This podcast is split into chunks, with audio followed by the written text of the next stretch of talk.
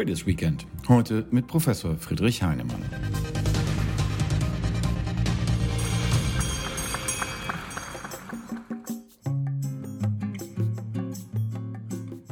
Professor Friedrich Heinemann ist Leiter des ZEW Forschungsbereichs Unternehmensbesteuerung und öffentliche Finanzwirtschaft. Außerdem ist er außerplanmäßiger Professor für Volkswirtschaftslehre an der Ruprecht-Karls-Universität in Heidelberg. Und er gehört zahlreichen wissenschaftlichen Gremien an. So ist er Mitglied in den Vorständen des Leibniz Wissenschaftscampus Mannheim Taxation und des von der Deutschen Forschungsgemeinschaft geförderten Mannheimer Sonderforschungsbereichs 884 Politische Ökonomie von Reformen. Er ist ist Präsidiumsmitglied des Arbeitskreises Europäische Integration und Mitglied des Kuratoriums des Instituts für Europäische Politik Berlin. Außerdem ist er Berater der Arbeitsgruppe Europa der Deutschen Bischofskonferenz. Friedrich Heinemann hat Volkswirtschaftslehre und Geschichte an der Universität Münster, der London School of Economics und der Universität Mannheim studiert. Seine Forschungsinteressen gelten der empirischen Finanzwissenschaft und der politischen Ökonomie. Der Blick darauf, wie Steuern wirken, ist für ihn ihn, also Alltag. Und Heinemann kombiniert ihn mit der genauen Beobachtung der Konjunktur und der Geldpolitik, also dem, was die Europäische Zentralbank macht. Wie sieht die zuletzt doch durchgehend positive Entwicklung der Wirtschaft aus dieser Perspektive aus? Das wollten wir daher von ihm wissen. Ja, die Ampeln sind schon auf grün gesprungen, einfach weil die globale Weltwirtschaft sich ausgehend von China so kräftig erholt hat. Wir erleben natürlich jetzt so das nervöse Flattern mit, mit Delta und Varianten, aber man muss doch eins mal ganz nüchtern sehen, in einer gewissen Weise lernt die globale Weltwirtschaft auch immer besser mit diesem Virus umzugehen. Wenn man so den ökonomischen Schaden vergleicht der ersten Welle mit dem Schaden der zweiten oder dritten Welle, dann ist der Schaden immer geringer geworden, ne, weil einfach die Anpassung gelaufen ist. Anfangs äh, im Frühjahr 2020 äh, wurden Fabriken runtergefahren, ganze Länder haben zugemacht. Das hat sich dann später nicht mehr wiederholt. Die Anpassungen wurden immer wirtschaftsverträglicher.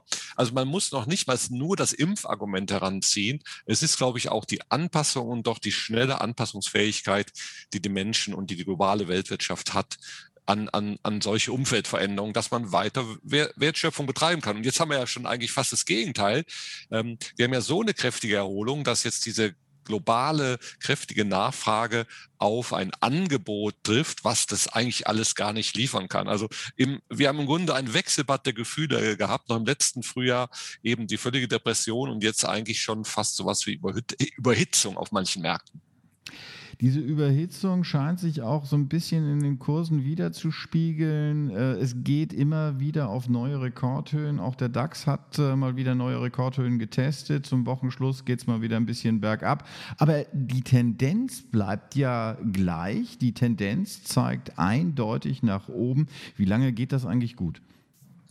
Ja, die Börsenentwicklung, die sehe ich durchaus auch mit gemischten Gefühlen denn das äh, tendenziell äh, immer weiter Hochschießen der Börsenkurse spiegelt ja nicht nur Konjunkturerwartungen wider, sondern spiegelt eben auch ganz stark Zinserwartungen wider. Also spiegelt die Erwartung wider, dass wohl doch äh, uns diese niedrig Null- und Negativzinssituation, dass die uns doch noch viel länger erhalten bleibt, als wir das gehofft haben. Und dann in so einem Umfeld, wenn die Zinsen natürlich so niedrig sind, der, der Ertrag einer einer risikolosen Anleihe so niedrig oder sogar negativ ist in realer Betrachtung, da werden Aktien natürlich in der Relation immer, immer attraktiver. Und das drückt sich auch dahinter aus. Also daher, dieser Höhenflug der Kurse ist längst nicht nur konjunkturgetrieben, der ist auch ganz stark zinsgetrieben und damit sind wir eben auch bei der Perspektive der Geldpolitik, dass im Grunde keiner so richtig eine Perspektive sieht. Das gilt gerade für die Eurozone, für einen Ausstieg aus dieser extrem expansiven Politik. Und diese expansive Politik hat ja jetzt, glaube ich, neuen Spielraum gekriegt. Die EZB hat in der vergangenen Woche ihre neue Strategie, ihre, äh, ihren Strategie-Review abgeschlossen und mit einer neuen Strategie äh, ist sie an den Start gegangen. Das äh, wohl bekannteste Credo daraus ist, dass äh, das Stabilitätsziel jetzt äh, konkret bei zwei Prozent äh, festgelegt wird mit Möglichkeit zur Über- oder Unterschreitung, aber ohne konkrete Ausrichtung. Ähm, dieses Ziel, äh, Sie sind einer der ähm, ja, aufmerksamsten EZB-Beobachter. Äh, dieses Ziel, was hat das für Folgen insgesamt? Da gibt es ja Meinungen, die sagen, diese expansive Geldpolitik, Sie haben es angedeutet, bedeutet nicht nur Gutes für die Wirtschaft. Ja, die, Sie haben ähm, vollkommen recht, diese Zielneuformulierung, äh, die wurde ja jetzt sehr unterschiedlich diskutiert. Ne? Also auf den ersten Blick ist es ja wirklich nur eine marginale Änderung. Vorher hieß es, die Inflationsrate soll liegen bei unter, aber nahe zwei. Und jetzt heißt es bei zwei. Da könnte man ja beim oberflächlichen Blick sagen, das ist kein großer Unterschied. Aber der, der wesentliche Unterschied ist, dass es jetzt ein symmetrisches Ziel um die zwei ist. Ne? Und die bisherige Formulierung hat gesagt, im Grunde, wenn wir über der zwei drüber liegen, betreiben wir eine Zielverfehlung. Also eher wir liegen, besser wir liegen ein bisschen drunter als ein bisschen drüber. Und das ist jetzt ganz klar in die andere Richtung verschoben worden. Und damit hat die EZB eigentlich sich sehr viel mehr Spielraum verschafft. Spielraum für folgende Entwicklung, dass die Inflation jetzt doch stärker steigt und dauerhafter steigt, als man das vielleicht bisher erwartet. Und dann eigentlich ja der Druck auf die Zentralbank wachsen sollte, jetzt auch die Zinsen wieder zu erhöhen oder im ersten Schritt erstmal die umfangreichen Anleihekäufe runterzufahren und dann einzustellen. Und jetzt kann eben die EZB künftig argumentieren, naja, wir liegen vielleicht bei 2,3, bei 2,7 oder 2,9, aber das ist ja alles äh, gar nicht weit von diesem Korridor entfernt, den wir uns da vorstellen. Also sie hat da einfach sehr viel mehr Spielraum bekommen. Und das sehe ich mit gemischten Gefühlen. Also mit mit kurzen Worten, ich denke, die EZB und die Zentralbanken der Welt haben sich verantwortungsvoll in der Pandemie äh, verhalten. Sie haben äh, geholfen, dass es nicht zu einem völligen, ja, zu einer völligen Kernschmelze kam. Aber sie müssen jetzt die Kurve kriegen, dass nicht ganze Länder, Volkswirtschaften, gerade in der Eurozone, Länder wie Italien, vollkommen am Tropf der EZB hängen bleiben, ne, weil das wäre eine gefährliche Entwicklung. Und Guckt man auf die starken Länder der Europäischen Union, ist es ja auch nicht ganz unproblematisch. Ich meine, äh, wenn man den äh, ZDW-Konjunkturindikator nimmt, für Juli zum Beispiel, äh, da hieß es, dass die Erwartungen in den meisten Branchen sich doch etwas verschlechtert haben, insbesondere beim Automobilsektor. Beim Automobilsektor, glaube ich, können wir von ein bisschen von einem Sonderthema reden, weil es dort um eine ähm, konkret um Paradigmenwechsel geht, wenn man so will. Aber grundsätzlich tatsächlich über, die, über alle Branchen hinweg äh, gibt es so leichte Anzeichen von Pessimismus. Inwieweit hängt das da alles zusammen? Ja, ich, ähm, also unsere Konjunkturerwartungen haben tatsächlich, tatsächlich ein bisschen geschwächelt im Juli auch, äh, hat uns selber ein Stück weit überrascht. Da steckt halt dann doch die Delta-Nervosität dahinter, aber ein bisschen äh, übersehen wurde in manchen Berichten auch die Tatsache, dass die Lagebeurteilung sich doch sehr kräftig verbessert hat. Also wir sind äh, jetzt eigentlich schon in einer Situation, wo man nicht mehr nur eine Verbesserung erwartet, ne, wie das noch vor drei Monaten der Fall war, sondern wo für viele Branchen die Verbesserung jetzt auch konkret eingetreten ist. Ne? Wir sehen ja nun mal auch aktuell, erholen sich ja sogar die Corona-gebeutelten Branchen in Deutschland sehr stark. Der Handel meldet eigentlich, der Einzelhandel meldet eigentlich ganz zufriedenstellende Ergebnisse. Äh, die Gastronomie, äh, wie wir das ja, glaube ich, alle erleben, wenn die Sonne zumindest mal scheint, die boomt schon wieder regelrecht. Ähm, also da bin ich jetzt konjunkturell äh, nicht so pessimistisch. Ne? Die, die größere Sorge ist äh, ein bisschen mehr, äh, was kommt eigentlich dann Ach, wir haben jetzt diese, diesen großen Corona-Erholungsboom. Ne? Ich glaube, der ist auch sehr kräftig. Aber was kommt eigentlich danach? Und das ist eben kein Selbstläufer, äh, dass in Deutschland das Wirtschaftswachstum einfach so weitergeht. Ne? Da muss auch die Politik viel tun. Ne? Bundestagswahl ja, äh, da, da sind, liegen auch schon große Aufgaben vor uns. Dann äh, lassen Sie uns doch mal konkreter werden. Äh, welche Aufgaben sehen Sie denn für die Politik? Ja, ich denke, es gibt äh, unglaubliche Herausforderungen. Also ähm, selbstverständlich ist die ganze Frage äh, der, der Klimapolitik, also dieser Energietransformation, eine riesige äh, Herausforderung, die ja auch die Industrie äh, unter einen großen Druck setzt. Aber so ein paar Themen, äh, über die redet man mit mir momentan viel zu wenig. das ist so eine Herausforderung demografischer Wandel. Und vielleicht können das die Politiker nicht mehr hören, aber der kommt ja jetzt erst richtig. Ne? Also wir liegen, vor uns liegen ja jetzt die Jahre, wo so allmählich die Babyboomer in den Ruhestand gehen und, und da der wirkliche Kostendruck auf den Bundeshaushalt etwa zugibt. Inzwischen gibt der Bundeshaushalt schon mehr als 100 Milliarden nur für die Rente aus und äh, wir haben da einfach eine, eine eine Kostendynamik in Rente, in Gesundheit, in Pflegeversicherung, über die noch keiner ehrlich redet. Da sind eigentlich am Ende die die Corona-Lasten sind eigentlich noch kleinste Lasten, also diese großen gewaltigen Lasten. Und da müssen wir jetzt mal anfangen, uns ehrlich damit zu befassen. Also so Fragen wie Lebensarbeitszeit, wie lange äh, äh, müssten wir eigentlich arbeiten, dass das Ganze noch finanzierbar bleibt. Das ist ein Riesenthema. Was mir auch zu kurz kommt, ist so die ganze Frage, äh, wir reden unglaublich viel über Steuern und das stimmt. Also im Wahlkampf wird viel über Steuern geredet, aber im Wahlkampf wird viel zu einseitig immer nur über die Verteilungsfolgen von Steuern geredet. Das ist wichtig. Ne? Also verstehen Sie mich nicht falsch. Ne? Wir wollen ja auch in einer Gesellschaft leben, äh, die wir alle für einigermaßen gerecht halten. Aber zur Beurteilung gehört eben auch, was richten Steuern für einen Schaden an. Ne? Und, äh, und es gibt eben unglaublich gefährliche Pläne in diesen ganzen äh, Wahlprogrammen. Ich will jetzt da keine Parteien beim Namen nennen, aber da, da sind teilweise wirklich Vorstellungen drin über, über hohe erhöhte Belastung für Unternehmen, für hohe Vermögen und so weiter. Alles aus diesen Verteilungsaspekten. Aber wir müssen immer auch ökonomisch fragen, was hat das für eine Wirkung eigentlich auf Investitionen? Ne? Ist dann der Standort Deutschland eigentlich noch attraktiv, der eigentlich heute schon nicht mehr attraktiv ist steuerlich aus der Sicht mobiler Unternehmen?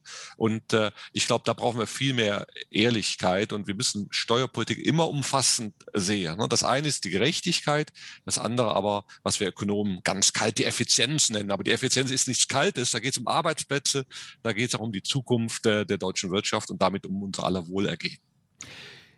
Das klingt jetzt äh, sehr holistisch betrachtet. Äh, trotzdem im Gegenzug wird äh, Olaf Scholz gefeiert, weil er am G20-Gipfel in Venedig äh, die großen Industriestaaten dazu gebracht haben, dass man sich auf eine Mindestbesteuerung für global agierende Unternehmen geeinigt hat. Wie sehen Sie vor diesem Hintergrund äh, solche Meldungen? Ja, ach, ich möchte das Verdienst äh, gar nicht, gar nicht äh, herabwürdigen. Ist natürlich schon auch ein, äh, auch ein berechtigtes Interesse der Politik, sagen wir, die Auswüchse des Steuerwettbewerbs ein Stück weit einzudämmen. Ne? Aber auf der anderen Seite muss man auch sehen, dass, dass der Steuerwettbewerb ja nun auch äh, irgendwo, irgendwo was Heilsames hat. Der setzt nämlich Staaten auch ein bisschen unter Druck, immer zu fragen, wo können wir unsere, unsere Leistung eigentlich auch mit vielleicht geringeren Kosten ähm, bewerkstelligen. Und ich warne vor einer Illusion. Also die Mindeststeuern, wie sie jetzt vereinbart sind, das, das wird am Ende, das wird, glaube ich, in seinen realen Folgen total überschätzt. Das hat mehr was von einer äh, symbolischen Politik, weil es betrifft am Ende, die Regeln, mit denen wir jetzt reden, wird ganz, ganz wenige Unternehmen betreffen. Die Aufkommenswirkung wird werden minimal sein. Das wird uns nicht helfen, irgendein größeres Problem unserer sozialen Sicherungssysteme zu finanzieren. Ne? Äh, es ist so ein bisschen, so ein bisschen äh, Balsam, ne? so ein bisschen so eine Beruhigungspille ähm, äh, in dieser Steuerdebatte, aber substanziell, substanziell Geld wird damit nicht in die Kasse kommen. Ne? Daher halte ich das Thema für zu stark gehypt und auch ein bisschen irreführend. Wenn Sie vor diesem Hintergrund, Sie haben äh, die äh, Umsteuerung hin zu grüner Politik auch erwähnt. Wir hatten in dieser Woche äh, die Vorschläge der EU-Kommission Fit for 55. Das heißt, äh, es, soll, es soll massive Umwandlungen geben in Richtung äh, Klimaneutralität, was natürlich auch nicht ohne Investitionen geht.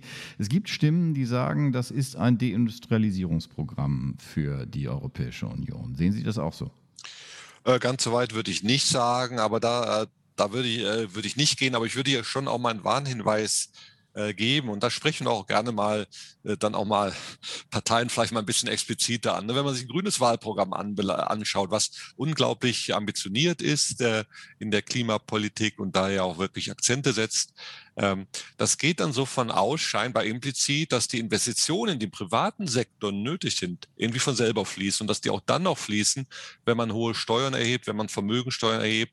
Am Ende müssen sich grüne Investitionen auch rechnen. Ne? Sonst äh, es, es ist, ist eine Illusion zu denken, dass der Staat mit Steuern all diese Investitionen finanzieren kann. Es muss sich für private Investoren, Unternehmen, aber auch private Geldgeber richtig rechnen, jetzt in diese Klimapolitik, in diese Dekarbonisierung zu investieren. Da kann man nicht der gleichen Zeit sagen, mit der Steuerkeule kommen und sagen, bei uns werden aber jetzt äh, Renditen noch viel stärker besteuert. Ne? Da wird die, äh, die Abgeltungssteuer abgeschafft, das wird ein Grenzsteuersatz äh, unterworfen, der sogar noch erhöht wird für bestimmte Haushaltsgruppen. Das sind aber gerade die Haushaltsgruppen, da muss das Geld herkommen für die grünen Investitionen. Also da ist sehr viel, ähm, da ist in der deutschen Politik sehr viel Inkonsistenz. Das wiederholt nochmal den, den Aspekt, ja, dann braucht man auch eine Steuerpolitik, die freundlich ist für Investitionen. Was so die Kommission anbelangt und ihren Vorschlag Fit, äh, Fit for 55, ähm, das ist schon zu begrüßen, äh, dass man dort auch stark mit den Preissignalen jetzt arbeiten will, gerade im Verkehrs- und Gebäudebereich. Ne? Das ist schon zu begrüßen. Es ist natürlich so ein bisschen Schönheitsfehler, äh, dass man im Grunde wohl zwei Preissysteme nebeneinander sehr lange haben wird. Das eine Preissystem für die Industrie und das andere Preissystem für, äh, für den Verkehr und für, für die Gebäude. Es ist eigentlich immer effizienter, man führt das zusammen. Da haben Kollegen auch hier am ZDW zugearbeitet, haben auch gesagt, wie wichtig es eigentlich ist, äh, dann auch ähm, etwa dem, dem, äh, dem einen, also zwischen diesen beiden Preissystemen auch die Emissionsziele jetzt klug zu verteilen, damit es hier nicht zu unnötig hohen Kosten kommt. Und äh, Brüssel neigt immer ein Stück weiter zu, äh, immer noch auf eine eigentlich gute Preisidee, dann noch wieder neue Regulierungen zu setzen. Ne? Das gilt aber auch in Deutschland auch. Also an sich, wenn sie Preissignale haben, im, etwa im Gebäudebereich, warum müssen sie dann noch ein, eine Pflicht für Solardächer haben. Also entweder lohnt sich das und man hat einen Anreiz, das zu machen oder nicht. Ne? Aber äh, das ist so ein bisschen die Politik, die meint dann immer, sie muss noch einen Regulierungshammer oben draufsetzen. Und das, das erzeugt unnötig hohe Kosten. Jetzt können wir ja mal sagen, äh, im Zweifelsfall ist es gut gemeint. Und zwar aus dem Grunde, weil Ursula von der Leyen als äh, EU-Kommissionspräsidentin das Ziel ausgegeben hat, Europa soll gerade in Sachen äh, grüne Politik, Green Deal, äh, Vorreiter sein. Ähm, Vorreiterposition heißt ja, dass die anderen sich dem Rennen stellen. Unter Joe Biden äh, ist die USA zwar wieder äh, dem Pariser Klimaabkommen beigetreten, aber ähm, tendenziell scheinen dort die Weichen ja schon äh, in erster Linie auf Wirtschaftswachstum zu stehen. Inwieweit ist Europa in der Lage, in diesem internationalen äh, Wettbewerb äh, mitzuhalten? Ja, das ist zu beachten und das ist sicher auch eine Gefahr ähm, aber um mal Ursula von der Leyen und den Ansatz auch zu verteidigen, es geht ja auch darum, so in den internationalen Klimaverhandlungen äh, immer auch so ein bisschen vielleicht ein Vorreiter zu sein, jetzt nicht ein radikaler Vorreiter, sondern ein Vorreiter, der ein bisschen vor den anderen steht, damit er eben auch nachher in Verhandlungen von denen auch was einfordern kann. Und ich glaube, an dem Gedanken ist schon etwas dran. Aber äh, die Kommission ist sich durchaus bewusst der großen Risiken, die das hat für die Wettbewerbsfähigkeit der Industrie in Europa. Daher, gerade daher gibt es ja die zwei Gedanken. Also zum einen im industriellen Bereich äh, vielleicht ein Stück weit Emissionsreduktion zu ersparen und die, die stärker den privaten Haushalten und dem Verkehr aufzubürden. Und die zweite Idee ist eben so eine, so eine Grenzausgleichsabgabe, dass man sagt, dann die, die Importe, die reinkommen, also was nützt uns das, wenn wir den Stahl bei uns schön umweltfreundlich produzieren, aber am Ende kein Stahl produzieren, sondern den CO2-intensiven äh, Stahl dann von außen importieren. Und da ist eben diese Idee, das mit der Grenzausgleich zu belegen, was in der Theorie wunderbar klingt, aber natürlich die große Gefahr mit sich bringt, neue Handelskriege und so weiter auszulösen. Also da, ähm, da sind wirklich viele offene Fragen und äh, wir, haben, wir haben auch längst noch keinen Konsens aller aller EU-Staaten. Ne? Das muss man auch mal abwarten. Es ist ja auch längst nicht so, dass alle so grün unterwegs sind, wie sagen wir mal die Nord- und die Westeuropäer. Ne? Wir haben nun mal die, auch die Osteuropäer, äh, die, die haben äh, doch noch erstmal ganz andere Sorgen, als jetzt Pioniere in der Klimapolitik sein zu wollen. Das wirft die Frage auf, ähm, inwieweit äh, kehren wir eigentlich ab von der Globalisierung und nähern uns wieder eher den nationalen Interessen. Es ist äh, so ein bisschen das Gefühl, was nach der Pandemie bleibt, die große ähm, Sorge, die Wirtschaft ist eingebrochen, jetzt muss es wieder aufwärts gehen. Es gibt sowas, äh, es ist ja sogar so benannt worden wie ein Wiederaufbauprogramm. Ähm, inwieweit äh, ist das äh, eine Geschichte, die eher nationale Interessen befördert, den Protektionismus befördert, oder ist das etwas, was doch auch in die Geschichte Globalisierung reinpasst? Ja, die Gefahr ist sehr, sehr groß, dass äh, die Europäische Union zu stark jetzt so eine äh, Wende nimmt in Richtung mehr Autarkie. Ne? Wir dachten eigentlich, solche Ideen seien in der, in, in der Mottenkiste der, der, der wirtschaftlichen Vorstellung verschwunden, aber die leben, feiern plötzlich fröhliche Urstände, so meinen, wir müssen jetzt alle möglichen Produkte, am besten Selbstversorger sein. Und das ist wirklich eine genau falsche Schlussfolgerung aus der Pandemie. Ne? Denn äh, wir haben ja eins gemerkt, ne? klar, wir hatten am Anfang die großen Knappheiten, etwa für Gesundheitsprodukte. Äh, nehmen wir ein ganz konkretes, triviales Beispiel wie die berühmten Masken, ne? die, die anfangs ungeheuer knapp waren. Wir haben die berühmten Apothekenpreise gezahlt.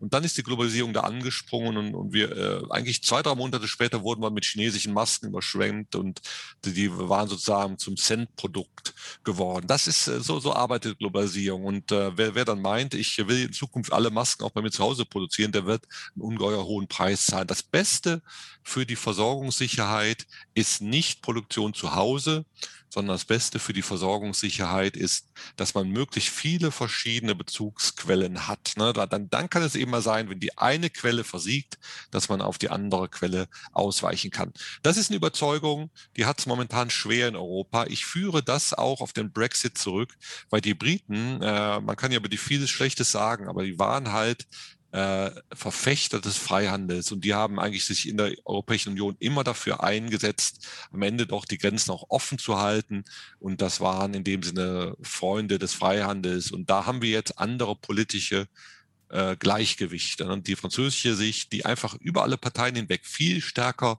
auf Autarkie und Protektionismus setzt, die hat stark an Macht gewonnen. Und das ist eine Gefahr. Wenn ich das jetzt mal äh, resümiere, was Sie mir jetzt in den letzten Minuten alles erzählt haben, äh, da bleibt das Bild hängen. Es kommen äh, viele äh, totgeglaubte Geister wieder hoch, vom Protektionismus angefangen bis hin zur äh, Debatte um äh, stärkere Besteuerung und dergleichen mehr. Ähm, wir haben auf der anderen Seite am Anfang unseres Gesprächs festgestellt, dass die Wirtschaft so gut dasteht wie seit Anfang 2019 nicht mehr. Das heißt, eigentlich geht es äh, bergauf. Sie haben auch selbst gesagt, dass die Verbesserungen jetzt in den unterschiedlichen Branchen schon richtig real sind. Das heißt, man spürt sie schon. Wie nachhaltig ist dieser Aufschwung? Ja, ich glaube, ist erstmal zuerst mal nicht nachhaltig. Er ist erstmal ein Erholungsaufschwung. Das ist das, was wir verloren haben an, an Wertschöpfung in der Pandemie, in den Lockdowns. Das holen wir uns jetzt zurück. Die überschüssige Liquidität, ne, die viele Menschen auf dem Konto haben, weil sie monatelang nichts ausgeben konnten, die geben sie jetzt aus aber irgendwann ist das Geld auch ausgegeben. Also das, äh, diese Erholung, das wäre völlig äh, illusionär, das fortzuschreiben. Aber ich sehe schon eine Chance. Also ich möchte auch gar nicht immer nur die Risiken ausmalen. Die große Chance ist, äh, dass die Pandemie doch ein gewaltiges digitales Lernprogramm war. Ne? Was haben wir alle äh, gelernt, wie effizienter, äh, wie viel effizienter man mit Zeit umgehen kann, wie viel Reisen man sich sparen kann und trotzdem äh, die Kontakte pflegen kann, äh, wie man äh, wie man digital kommuniziert, wie man digital vor Ort auch lernt und, und so weiter. Und möglicherweise sind das, also das wäre dann was Nachhaltiges, wenn es uns gelingt, diese Lehren der Pandemie auch, auch, auch auch die Lehre im Hinblick darauf, wo wir unsere Infrastruktur besser machen müssen, ne? weil wir haben ja gemerkt, dass die digitalen Netze das oft gar nicht geschafft haben. Also wenn wir jetzt sozusagen die Bottlenecks da beseitigen und dann diese ganzen Lerneffekte haben, dann kann daraus vielleicht doch ein Stück weit dauerhafteres, höheres Wirtschaftswachstum kommen. Ne? Aber das muss einhergehen, eben äh, auch mit Entscheidungen äh, der Politik. Wir hatten Steuern angesprochen. Wir müssen einfach auch die ganze Frage der Regulierung äh, also nehmen Sie ein Thema wie ein Datenschutz, der ist un unglaublich wichtig, aber man musste auch die Spreu vom Weizen trennen. Und wenn man dann hört, dass Schulen äh, nicht in die digitalen Konferenzen gehen dürfen, weil der Datenschutzbeauftragte einfach äh, monatelang das blockiert, das darf nicht sein. Da muss man auch äh, wirklich wieder mal die essentiellen Dinge von den, äh, von den bürokratischen Monstern trennen. Ich glaube, da, da müssen wir auch viel aufarbeiten. Unterm Strich aber klingt das doch sehr positiv. Ja, am, am Ende, am Ende äh, bin ich davon überzeugt, dass äh, unser marktwirtschaftliches System, unsere soziale Marktwirtschaft, aber auch die Anpassungsfähigkeit der globalen Weltwirtschaft eine ungeheure Leistungsfähigkeit mit sich bringt. Äh, und äh, also wir, wir müssen auch die Menschheit mal feiern, wie schnell sie jetzt die, äh, die Impfstoffe entwickelt hat. Ne? Also was sind wir glückliche Menschen, die Pandemie äh, im 21. Jahrhundert zu erleben und, und nicht 100 Jahre vor oder 50 Jahre vorher. Ne? Und äh, da ist eine gewaltige Leistungsfähigkeit, die auch mit unseren technischen Errungenschaften einhergeht. Äh, aber da, das muss man vielleicht auch mal viel stärker anerkennen und bejahen und, auch, auch würdigen, dass, dass es solche Leistungsträger auch gibt und dass wir da äh, viel mehr äh, Wert drauf legen müssen und nicht immer nur nur die Umverteilungskarte reiten müssen, ne, so, so wichtig das ist. Da haben Sie jetzt ein schönes Schlusswort gegeben. Allerdings möchte ich Sie noch nicht entlassen weil ein Schlusswort ist äh, immer das, äh, die Conclusio unter äh, langen Überlegungen. Wir haben jetzt wirklich nur ein Bruchstück daraus äh, ähm, genießen können. Die Frage, wenn ich mir das angucke, die Felder, die Sie beackern, von der Unternehmensbesteuerung über die EZB bis hin äh, zu äh, der Umgestaltung beziehungsweise bis zur Konjunktur, ja, äh, das ist natürlich ein, ein breites Feld, äh, was den Wissenschaftler fordert, was äh, aber beim Menschen auch eine gewisse Erholung fordert. Wie erholt sich der Professor Heinemann davon? Der pilgert auf europäischen Jakobswegen. Der lässt, der, der schaltet seine E-Mail aus und äh, geht einige Wochen äh, mit seiner Frau über Wege und schaltet dabei wunderbar ab. Das heißt aber, das Wochenende ist eigentlich zu kurz für einen Jakobsweg. Was steht Absolut. am Wochenende? Das geht dann, das ist dann mehr eine Sommeraktivität. Nee, die Wochenenden, ähm, die müssen dann teilweise sogar in den Arbeitszeiten eher ausfallen, damit man sich das im Sommer mal leisten kann, auch mal ein paar Wochen am Stück richtig abzuschalten. Das ist meine Erholungsstrategie. Und was steht dieses Wochenende an? Arbeit oder Mini-Erholung? Dieses Wochenende wird schon erholt. Da werden wir ein bisschen Konsum nachholen und äh, uns äh, mit einem kleinen Familientreffen äh, wechselseitig entschädigen über die verschiedenen Generationen, dass man sich doch monatelang nicht richtig hat sehen können. Das greift so ein bisschen das Stichwort auf, dass die Menschheit sich mal feiern sollen. Bei Ihnen ist es die Familie, die sich feiert. Das klingt nach einem schönen Wochenende. Zumindest wünsche ich Ihnen das und ich danke Ihnen für das Gespräch. Sehr gerne, Herr Schulze.